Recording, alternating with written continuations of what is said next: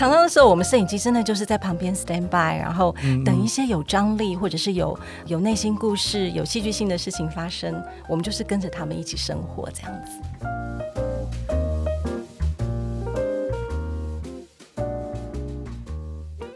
欢迎收听创作者说，我是 Keith 研究生。过去这一年多哈，这我也访问了蛮多的导演啦，或者是各种创作者、作家啦。不过呢，有一种类型的创作者，我一直都比较没有机会去访问哦。接下来呢，就是我们的金钟奖金钟五六呢，准备要开始了。我就想说，借着这一次机会哦，访问一些平常比较没有机会邀到的一些创作者，一起来参加我们的节目。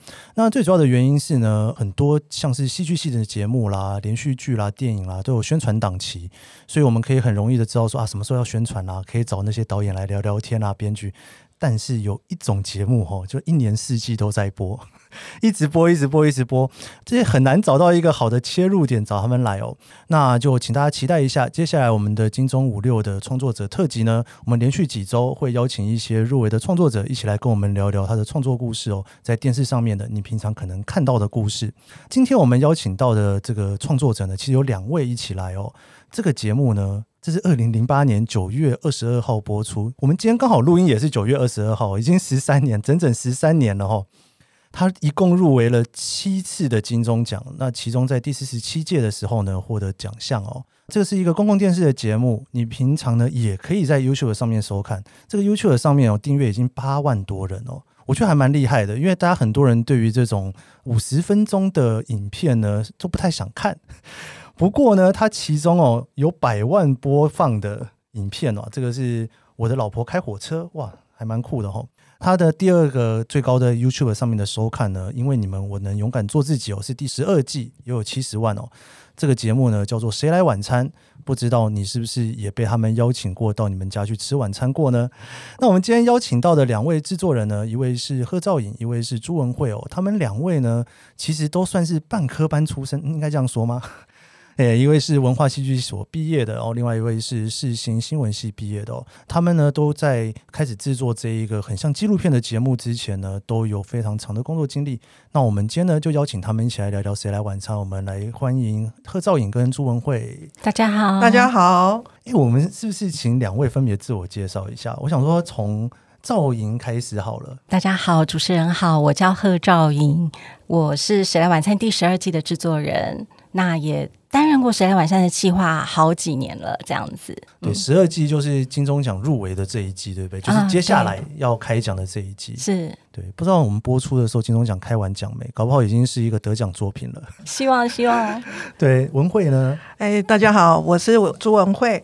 那我是在第五季二零一三年的时候加入《谁来晚餐》的，也做过大概二十几集的《谁来晚餐》的节目。那我是在赵云之后，现在是第十三季的制作人。我们今天邀请到两位都是制作人哈。不过我刚刚在跟他们聊天的时候，他们一直跟我讲说，没有，我们不是只是制作人，我们也做企划哈。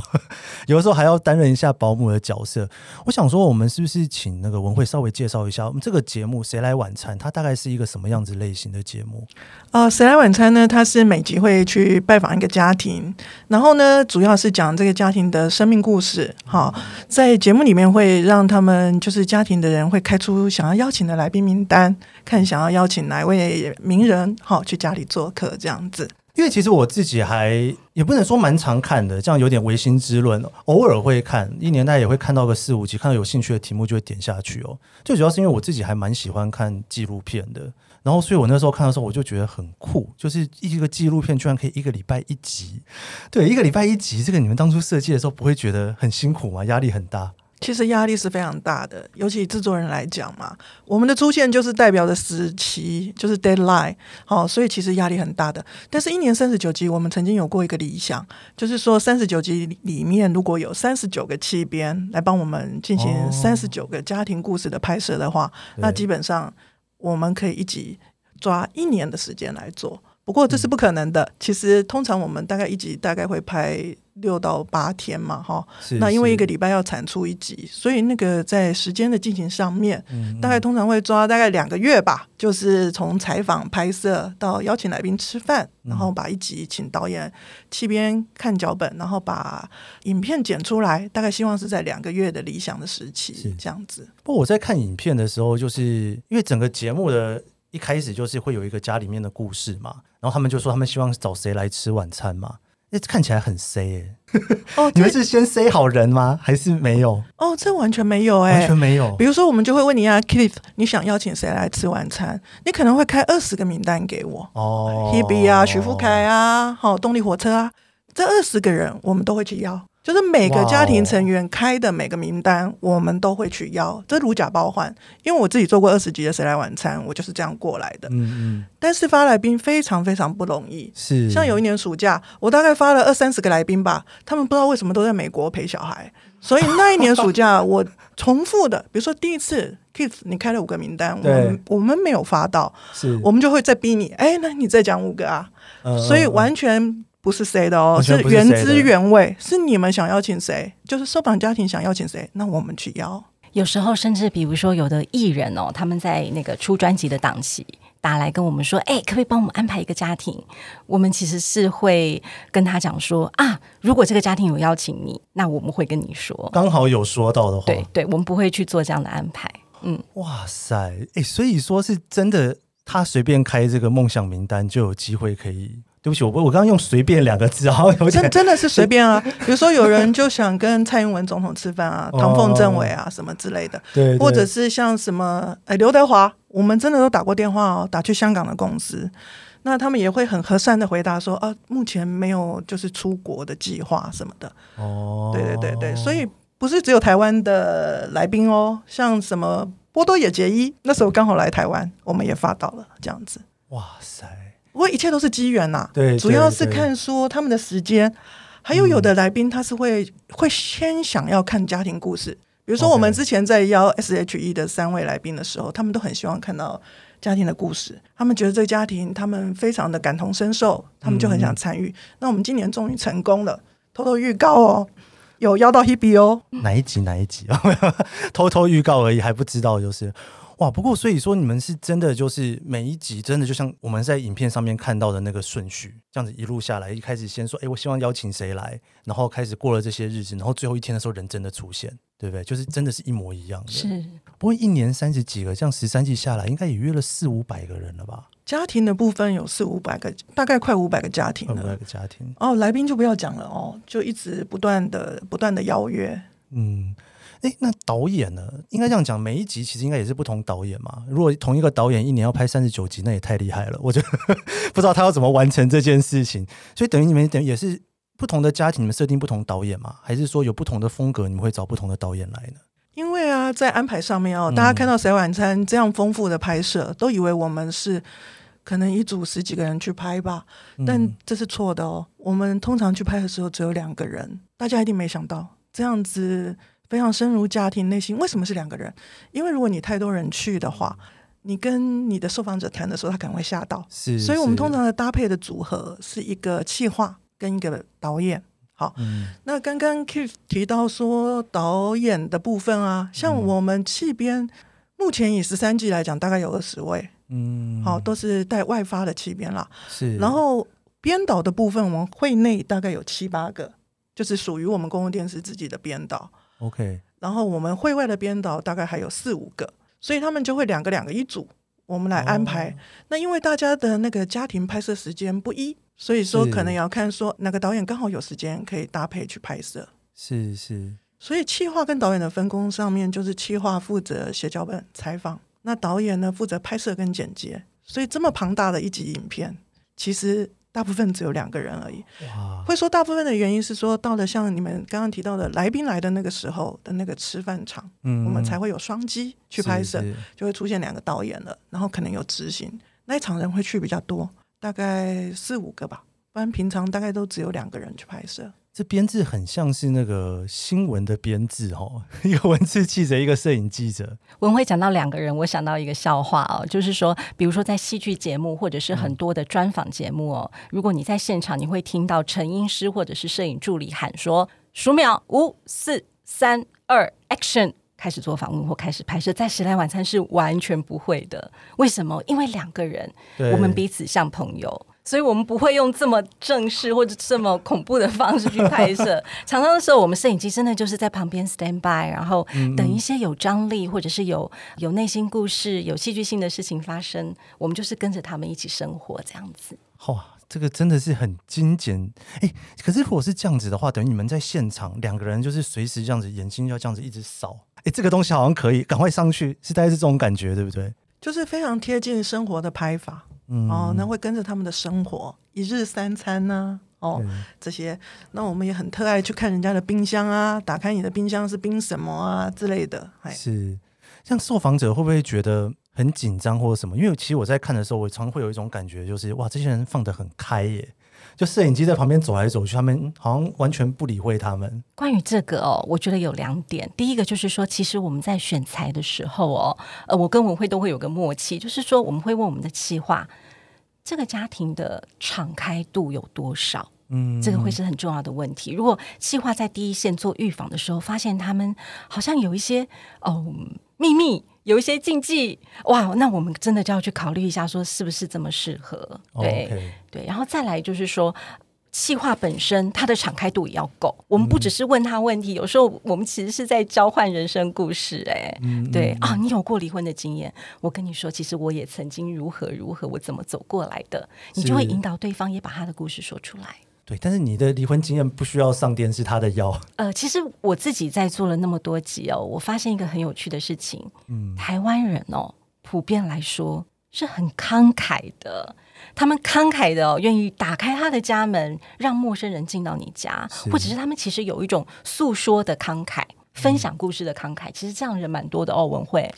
对，就像赵云说的啊，哈，这些家庭啊，他分享他的人生故事的时候，其实到后来就是会有一种好像把他自己面对的困难跟挑战哦，然后他怎么走过来的，这样说给我们听以后，可是他呈现在观众面前的时候，嗯、对观众是很大的鼓励的啊、哦。观众比如说有的家庭之前最早，比如说自己的小孩是同志，嗯、那父母都不知道该怎么去跟邻居讲，嗯，会有一种痛苦。那当我们要拍摄这样的家庭的时候，我记得曾经过有过一个小故事，有个爸爸就说，一开始是拒绝的，他最后就说，好了好了，你们来拍了，这样以后人家问我说我儿子是怎样，我就叫他看电视就好了，我叫他去看《谁来晚餐》就好了。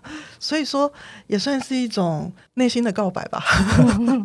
哎，不过你刚讲到一个我觉得很有趣的地方，哎，就是说他们平常不太愿意讲出来的事情，反而摄影机来了之后，觉得可以大讲特讲。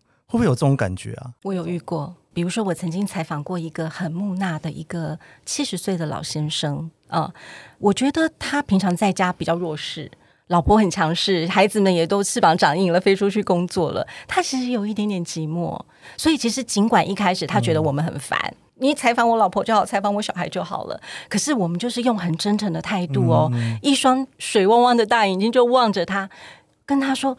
阿北，我真的很想听你过去的发生的事情。阿北，我真的很想知道你现在心里想什么。是是，哎、欸，他被感动，哎，他真的开始告诉你这样子，大讲特讲，大讲特讲，欲罢不能。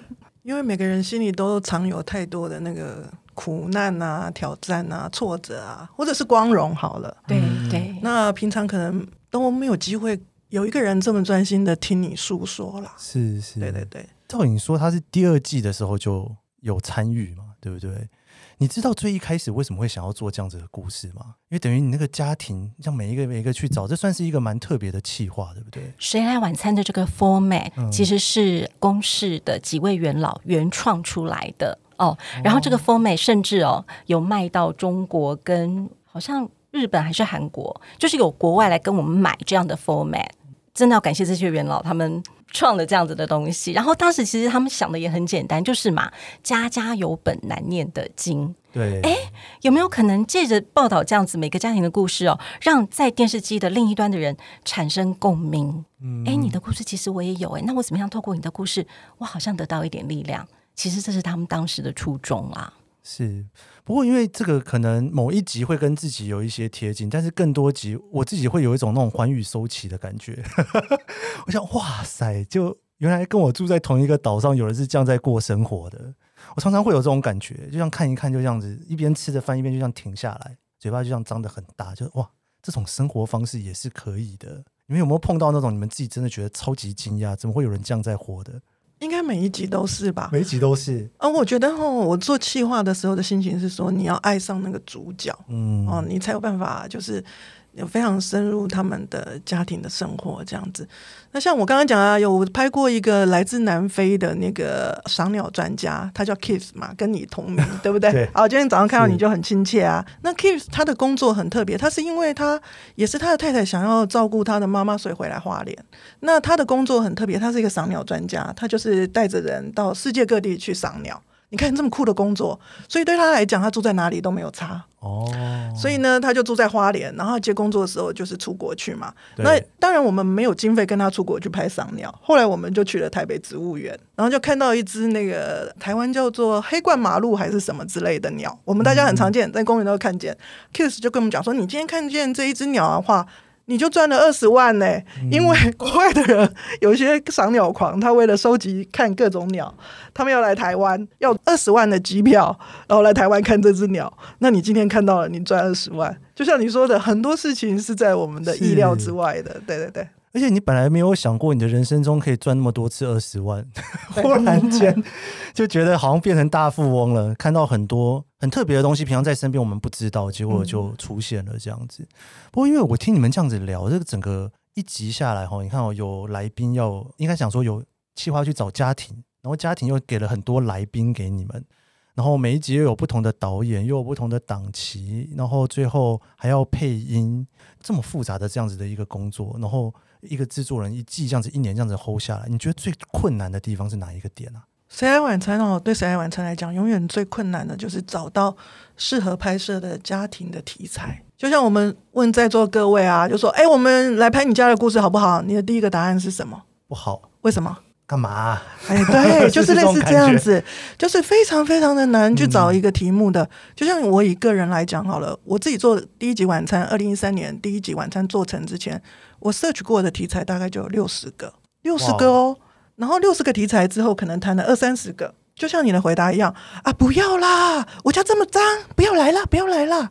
要不然就说，哦，我可以耶，我可以，我很愿意谈，但我爸爸不愿意啊啊，对。所以对谁来晚餐来讲，永远是找题材最难。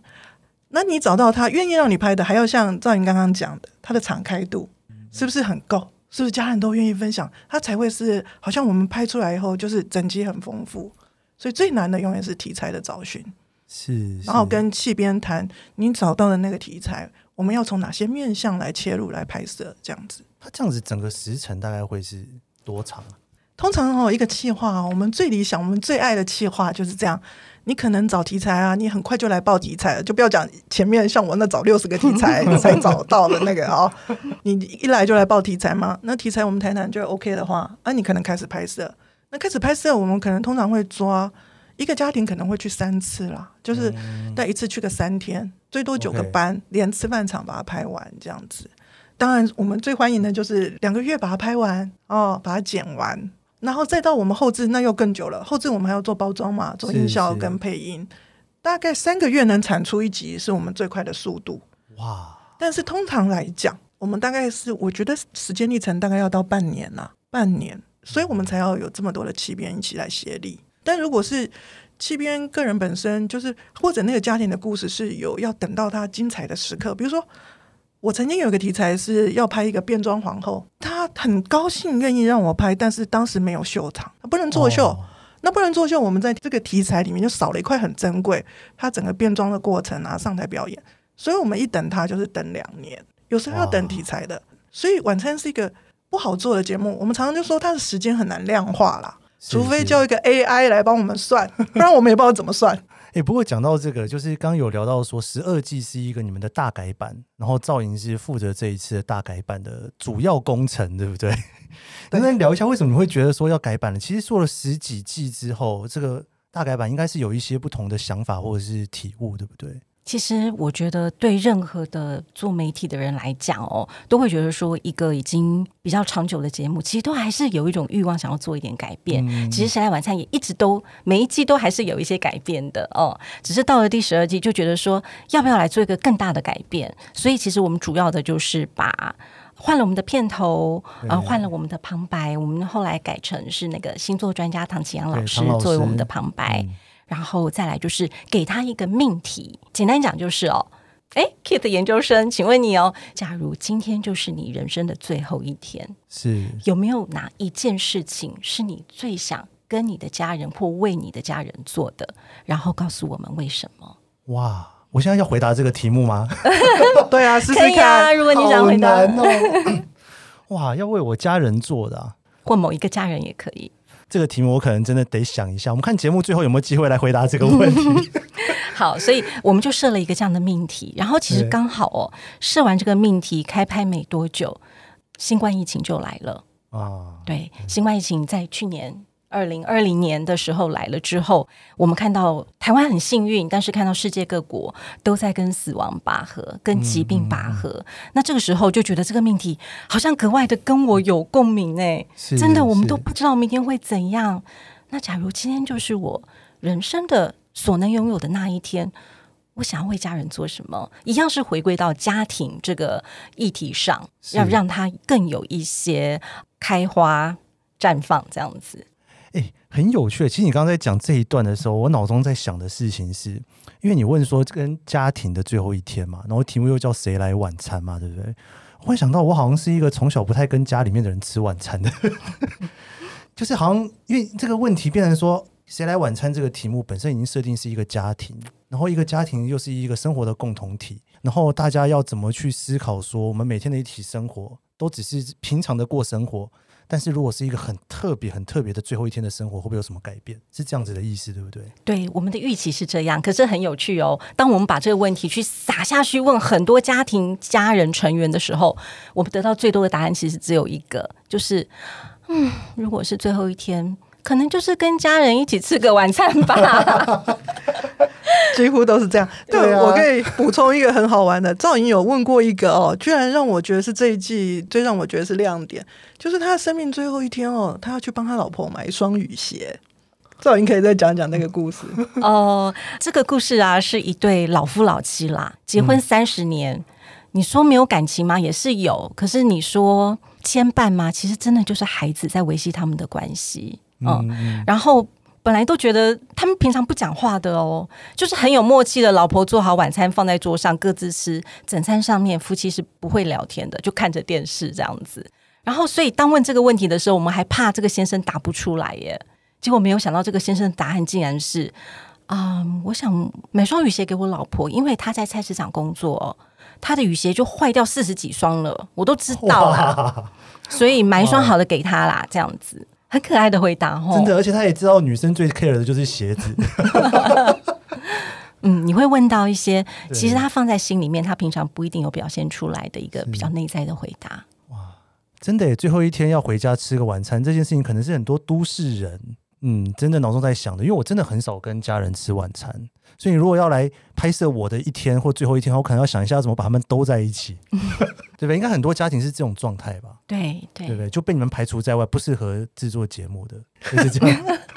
不会啦，不会不会，每个家庭都有他的生命故事，真的。嗯。嗯其实我还有一件事情蛮好奇的，因为毕竟这是一个公共电视的节目，所以说你们在设定这个节目的时候，应该就是在电视上播放啊，就大家坐在那边等。那电视节目可能还会思考一些，就是前一档节目是什么啦，后一档节目是什么啦，对不对？会有这种思考的过程。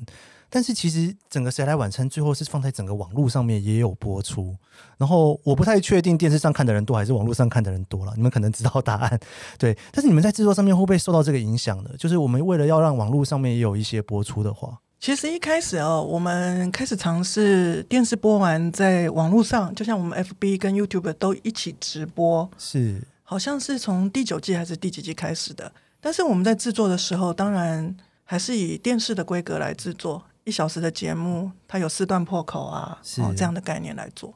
那电视的收视观众应该是说跟网络的收视观众不同。电视的收视观众偏向三十五岁以上，嗯，哦，可能到五十几岁比较年长的长辈们。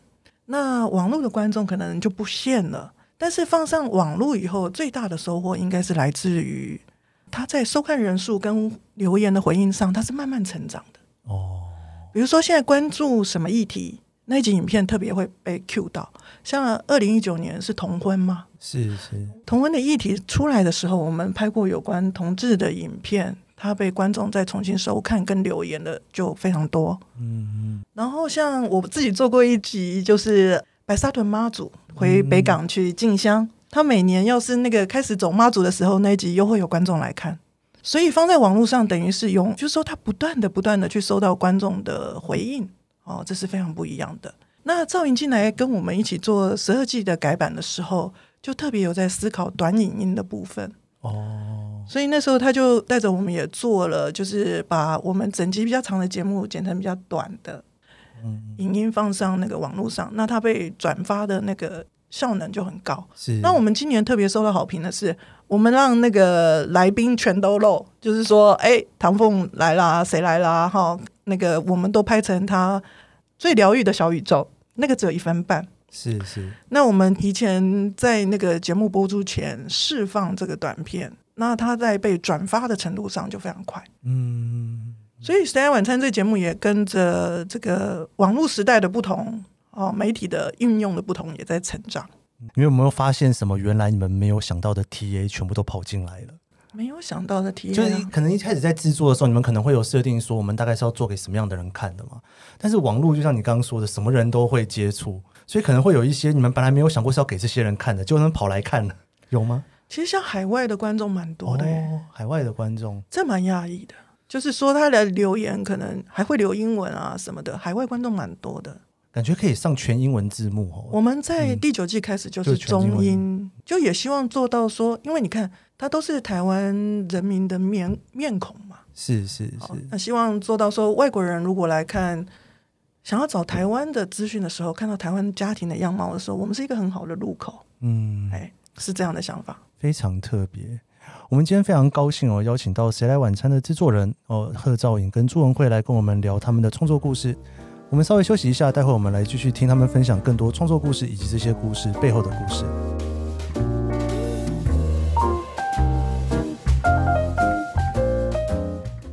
Hello，是 Keith 研究生，你现在在收听的是《创作者说》。每一集节目我会邀请一位创作者来跟我们聊聊他的创作故事。我们邀请过畅销作家、导演、编剧，也邀请了创作歌手、布洛克、YouTuber、Podcaster 来一起讨论对于创作的想法。你可以在 Apple Podcast、Spotify 收听，也可以追踪研究生脸书专业。我会分享每一集节目录音后的心得，也可以留言告诉我你的想法。创作者说每周四上线，欢迎你跟我一起探索这些故事背后的创作故事。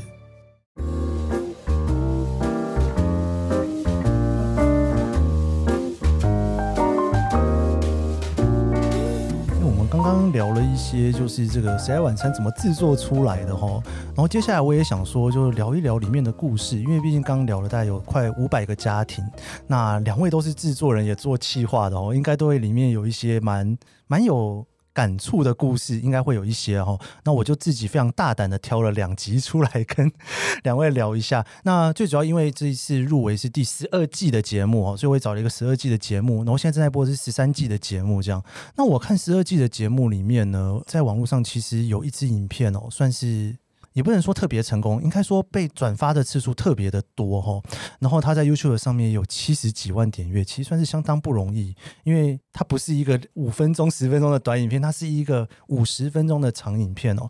那这一集叫做《因为你们，我能勇敢做自己》。我自己看的时候，我觉得这个节目。应该说这一集真的是题材超级丰富，就是里面讨论的东西整个全部都杂在一起。我想说，天哪，怎么会找到一个这么深的故事？哈，那个家庭里面就是两个男主角都有很深的故事，在一起又有很深的故事，家里面又有很深的故事，是不是？请贺颖跟我们聊聊当初怎么找到这一个题目的？好，呃，其实哦，这个题目的企划是一个我好喜欢、很资深的一个企划，他叫傅伟志，是一个男生哦，他做出来一个题材。原本呢，我们的设定。最初的设定只是想要找一个外送员，嗯，因为前一阵子很流行外送员，一直到现在嘛，哦，找一个外送员，他到底怎么过日子？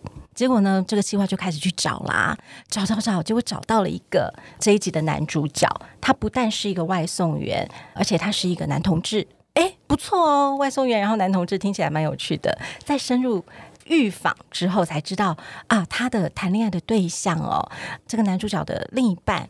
是一个曾经经历过异性恋婚姻，而且生了两个儿子的这样的一个男朋友。嗯，好，然后再深入了解这个男主角的妈妈，她是一个很开明、非常用爱在包容孩子，然后自己也经历过一些，比如说被婆家嫌弃啦，好、嗯，然后娘家又欠债啦，这样子的一个母亲。是，然后男主角的弟弟是一个视障者，我们发现到一个。蛮可贵的地方是哦，这个男主角这位男同志的家庭，他的原生家庭其实是充满了爱跟包容在看待这一切，所以我们就觉得哦，可以哦，其实蛮能带给人力量的，是就开始下去拍了哦。然后在拍摄过程中，我觉得很打动我的一点是哦，我觉得首先我要讲这个导演跟企划的专业怎么说哦？我刚刚前面有讲到，男主角的男朋友有两个儿子。他们现在都只是小学过小生而已，然后在拍的过程中，我们发现他们的互动非常的紧密，好，很可贵啊！而且这个男主角常常会借用各种方式去引导教育这两个小男生，是，是这个是很值得被收录在影片里的。可是我发现导演在拍的时候哦，为了保护两个未成年的小男生哦，他会用一些比较特殊的敬畏，嗯，不要让他们的面目曝光。是是、哦，这是当然，就是说，为了因为他们未成年，他们还没有办法捍卫自己，所以担心他们到学校，万一万一被霸凌或被欺负怎么办？哦，所以我们就是他用了非常技巧的方式，没有让这两个小男生露脸，我觉得是他们很棒的地方。然后还有，我觉得蛮深刻的是这一对男同志互相之间的那种扶持的感情。是，是，嗯，比如说这个曾经经历过异性恋婚姻的男生，他心里面有一个很深很深的对于前妻的一个愧疚，嗯，然后那个愧疚让他有一点在很多地方放不开自己，好像因为我做过了。辜负一个女生的事情，所以我好像不配拥有幸福这样子的一种心情，所以很多时候他无法接受别人的善意。是啊、呃，他们这一对 couple 在这样子的一个背景下面，怎么样互相的磨合，去让对方更敞开自己？其实主要在记录这样的过程。是，嗯，其实我觉得这一集我在看的时候，那个母亲，我记得有一个画面哦，她跟。父亲就她跟她老公两个人在床上受访，然后在聊这个故事的时候，然后有点情绪比较激动的时候，哇！我看到的那一瞬间，我都觉得我自己眼泪快喷出来了，因为我就觉得怎么会承担一个这么多事情的一个家庭，然后他所给予的一个 feedback 居然是说，诶，我们好像就是家里会特别辛苦哦，就是用一种很幽默的方式在看待一个好像大家觉得说不需要承受。的事情，但他们都要去承受了，而且他还很幽默的说：“哎呀，反正我在娘家也是这样子。”对，真的是挖的很深诶。那个看到的时候，我会觉得哇，这个也太有层次了吧！每一个人的是故事都这么多。呃，我们的导演跟企划回来，我跟他们聊哦，才知道说，其实他们常常一早开始拍，然后像刚刚 Kiss 讲到的那些珍贵的片段哦，常常都是。他们继续等待，等待，在他们家庭等待，三小时过去，八小时过去，他们继续等待，到了晚上十点、十一点还不走哦，继续在那边拍，这样子才拍到了这么珍贵的东西，所以真的很辛苦。嗯，非常非常辛苦哎、欸，里面还有一段是那个偷东西的故事嘛，嗯，那一段自然到我真的是一度想说，这该不会是 C 的吧？嗯、对啊，不是，就是刚刚 Kiss 讲到，就是这个男主角他为了因为那个男朋友的小孩嘛，在学校，嗯，嗯，可能基于好奇，基于好玩，不小心就偷偷了别人的小小的东西，然后被大人知道了，那这个男主角怎么样的用耐心去教导他？的这个过程，对，那一样的，我们的导演就是用了很技巧的方式，不要让小男孩暴露他的真实的面貌，这样子，然后用一个比较隐晦的方式，但把这个内容真实的记录下来。这一段大概拍了多久啊？应该说这一集一个礼拜左右嘛，对不对？呃，原则上大概七天，嗯嗯，七到八天这样子，一直都待在他们家，对。而且也真的因为疫情的关系，所以大家其实待在家里的时间也特别多，嗯，出去的时间也比较少。嗯、那种、嗯、等于说，因为可能如果说是平常的话，有可能说他要上班啊什么的，所以一天可能就只有回到家的那几小时要拍。但是这个你等于说整天全部都要跟他们在一起生活。嗯，其实疫情反而对我们这种类型的节目来讲是一个蛮大的挑战，嗯、因为很多家庭他也许愿意让我们去拍摄，但是他们为了疫情安全的考量，反而会拒绝我们。嗯、哦，对，这是对我们来讲反而是一个比较不利的因素。但是刚刚哦，我听到 Keith 说有一些片段让你很感动，对不对？哎，他怎么可以明明那么悲惨，还可以笑着讲出来，然后说没有关系？嗯、呃，我觉得这是我做了这么多年《谁来晚餐》跟人物故事我最大的收获，哦，嗯、就是说我本质上啊是个小公主，我是家里的老幺，然后呢就被爸爸妈妈很宠爱啊，然后也没有经历过什么大风大浪，直到某一天我经历过人生的大风浪，这以后有机会再跟你们说。哎，我真的无法振作哎，然后后来慢慢的开始做人物故事之后，我觉得。我被疗愈了。当我看到有人可以过得经历过比我还惨的事情之后，还可以，你知道，潇洒的面对人生，继续往前走。虽然他这个走的过程很辛苦，哎，我就觉得那我那个好像也不算什么，没有关系，膝盖拍一拍，继续往前这样子。哦，我相信对很多观众也许也有这样的一种感触。文慧，你要赶快帮他做一集，超想的 去访问他们家。我们都说过一个原则。不要出卖身边的朋友，搞不好他很想哦，真的吗？赵云，你想不想？我考虑一下哦。好哦，可能不是出卖的问题，他希望你帮他卖。那我们就这样定了下来。哎、欸，那一集我可以参与一下吗？会非常欢迎你来当来宾好了。我来当来宾是不是？不要不要不要，把来宾留给更重要的人。我当企划旁边的小助理就好。期待哦，期待期待，很期待。哇，这个故事真的非常非常精彩哦。我也想说跟文慧聊聊这一季，这一季其实也有一集哦，我觉得算是蛮精彩。虽然才刚开始出来六七集哦，他是在聊一个。一对夫妻，然后先生呢是一个外国人来台湾的一个音乐家，算是音乐创作者哦。我这一集我看下去的时候，我真的是觉得哇塞，这个是什么样子的生活方式啊？在台湾真的有人这样生活吗？哦，两个一对夫妻在深山里面生活，然后然后先生是一个不太会讲中文的人，但是在这边做音乐，然后他又跟太太的全家人一起在那边生活，这应该算是蛮难想象的一个故事，对不对？我大家可能可以想象说，哦，在加州有这样的故事，或者在澳洲有这样子的故。故事，可在北海道可能有这样的故事，但是可能不会想象说，哎，在台湾会有一个这样子的故事。就像 Kiss Kiss 讲到，就是这一集在一开始的时候，我们跟赵莹有一个讨论，因为最常我们被企编问到，就说，哎，万一这个家庭没有什么冲突与挑战，我们故事要怎么走啊？后来呢，赵莹就跟我们跟企编，这企编叫做王林金，我们三个有一起讨论，就说，就像刚刚 Kiss 讲的，就是艺术家的生活跟人家很不一样。那我们就来拍他的生活细节吧，把他们的生活细节拍出来。那大家有看过这一集的，觉得最精彩应该就是那个 Tim 那个澳洲老公，是他把那个女主角包包他阿嬷好像留下来的一个手推车还是什么的，他把它改成一个餐车。就在上面煮饭呐、啊，然后就是有各种香料啊，做麻婆豆腐啊，做各国的料理啊。这个你有看，应该有看到。是。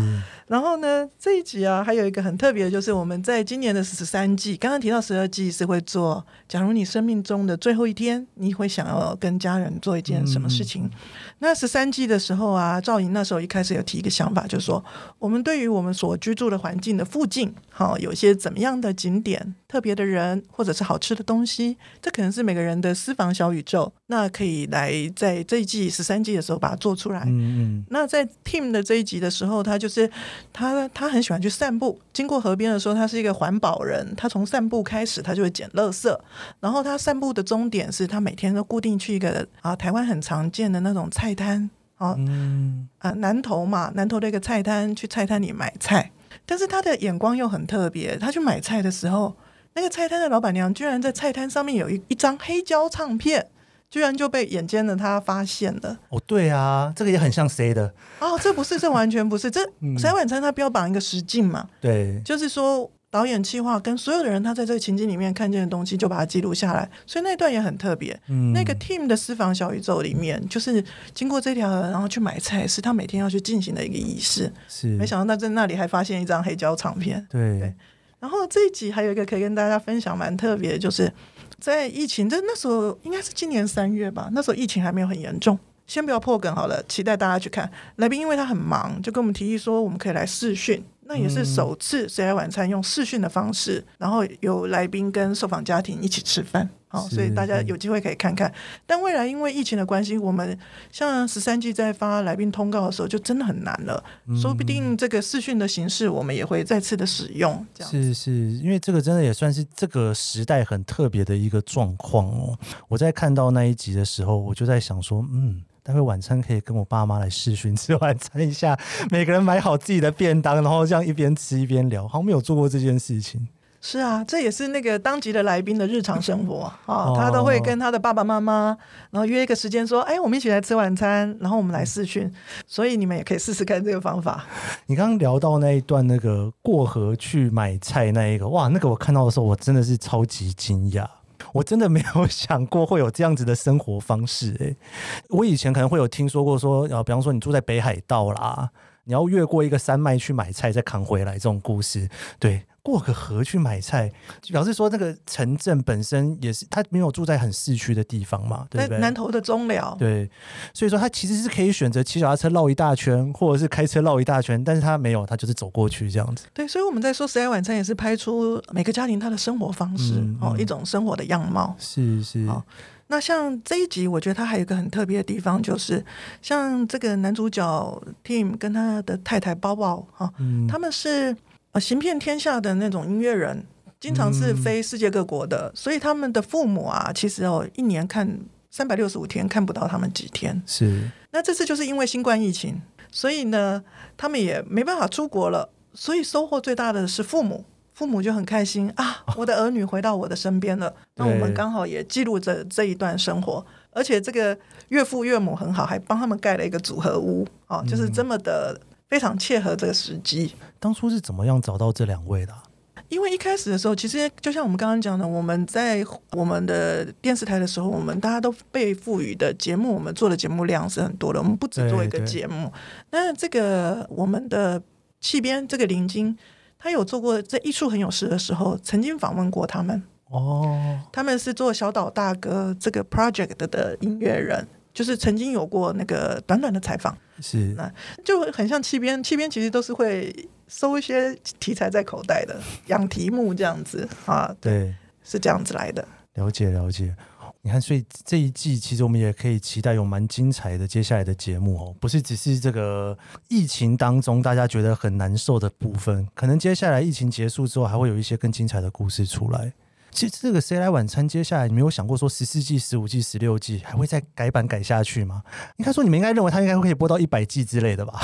我是相信它可以长长久久播下去。嗯，这是因为每个家庭都有它不一样的故事。是是。Keith 这这个问题哦，像我自己很爱看那个 YouTube 上面哦，每一集谁来晚餐下面的观众留言，嗯、我们都以为哦，最受观众欢迎的可能是这一集里面有一个名人。好，哎，可是不是哎，你会发现观众留言最多的都是关于这个家庭的故事啊，这个爸爸怎样怎样，跟我爸一样哦啊，他们家那个菜我在我阿妈家里吃过哦，类似这这种的，最多回应跟共鸣的都是来自于家人呢。所以刚文会说可以长长久久做下去，我也觉得有机会耶。对耶，应该说可能在前面几季在记录的是一个很大众化，就大家可以想象中的家庭，但是慢慢的就是时代也在改变嘛，然后家庭的组成的方式好像也会越来越不一样。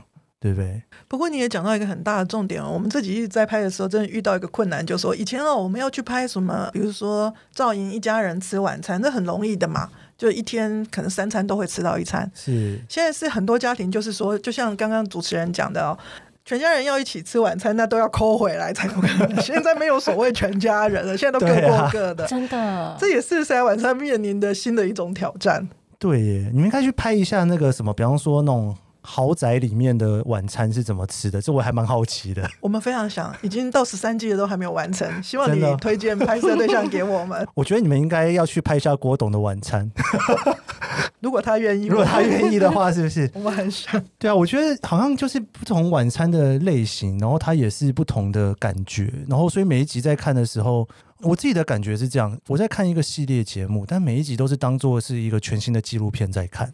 对，就是一个在记录一个我们身边的朋友的故事啦之类的。嗯、那因为我自己本身也是一个非常喜欢看纪录片的人啦。嗯、对，我们邀访公司的纪录片，这一次终于访问到，之前没有邀访成功。对，嗯、最后我想说，就请教一下两位，就是说，因为你们其实也算是在这种做内容产业啊一路做过来的人，那你们对于做这种节目啊创作，应该有一些自己的想法。那其实。我自己访问那么多的创作者，很多人都会跟我聊到说，其实我的创作就是把我的人生经验放进来。但是好像电视节目又有点不太一样，就会有点不太一样。我们是不是可以分享一下，说你们对于创作的想法是什么？好，从以前哦，在一周刊写人物故事，到后来在做电视节目哦，我一定会问自己一个问题，就是说，今天我不管写完的这篇文章，或者是做完了这一集哦，我到底要让观众看进去什么？我想带给观众什么？嗯、我一定会问这个问题，然后尽量让这个回答哦，当然它是开放的嘛，但是尽量让它不要变得太难以触及，是就是说让这个回答是可以呃，尽量可以越越简单越好。对，那所以也就是说，对我来说，共鸣是很重要的。嗯，那刚刚 Keith 问说创作者哦，其实我觉得我比较像一个桥梁，哎，就是说。嗯因为我们以谁来晚餐为例，其实都是在记录不同的故事。其实那些故事，应该说创作者是我们的受访者，那我们真的是一个桥梁，借由影音这个媒介去把它呈现出来。是，对，我比较是这样的看法。嗯，是是，文慧呢？哎，就我非常呼应赵莹说的哦，我觉得在做谁来晚餐的时候，我们除了是桥梁，或者是说我们比较像观察者，然后我们像传递者。就是说，每个家庭或是每个人，他有遇到他的困难跟挑战。那我们把他的困难跟挑战呈现的同时啊，是希望说看到的人他会说啊，我也有这样的困难，但他是这样度过的。然后在别人的故事里面找到自己解决问题的方法也好，或是鼓励自己的方法也好，哦，找到疗愈的力量。那这样子就是比较像我们在做谁晚餐的这个工作的事情。嗯，是。哇，很酷诶！制作人在看创作的角度真的是蛮不一样的哦，有一种那种在照顾这整个团队跟家庭的感觉，很像妈妈的那种感觉，对不对？好像有一点哦，对，因为太多人了，非常多人要负责 hold 场子、控进度，然后等于说你们底下有好几个小创作者在里面，在为了这整个一个大题目去帮他去做各种拼图。我可以再补充一下，其实我们除了制作人以外，其实每个制作人的背后，像文慧现在是制作人，他的背后有算是另外有三个蛮主要的核心的后勤人员，对不对？其实我们真的是一个团队工作，是是、嗯，在 hold 着这个节目，不只是制作人一个人而已，还包括做后置的人，还有助理，还有执行制作嘛，哦，对。哇，非常精彩，非常棒的一个节目，对，谢谢，而且是一个靠一个非常庞大的团队来完成的哦。我们非常恭喜，就是我们这一届的金钟奖也入围了。我也希望说节目播出的时候已经得奖了，诶，可能播出的时候还没开奖。对，希望可以看到你们两位走上台，应该会是贺莹，诶，两位赵莹，赵莹，赵莹走上台，你你们要跟他一起走上台？有，会会会会，我们两个会一起一起一起。他上台之后，我跟你讲，你就要卖他了。哦，是是是，已经定下了卖身。对对对，然后我会去做助理的那一集。很高兴今天邀请到《谁来晚餐》的制作人贺兆颖、朱文慧来跟我们聊聊他对于创作的想法。以上就是这一集的创作者说，你可以在 Apple Podcast、Spotify 收听。如果你喜欢这集节目，别忘了帮我在 Apple Podcast 留下五星好评，还有别忘了追踪研究生脸书专业，我会在上面分享更多这集节目的心得。我们下集节目见喽，拜拜，拜拜。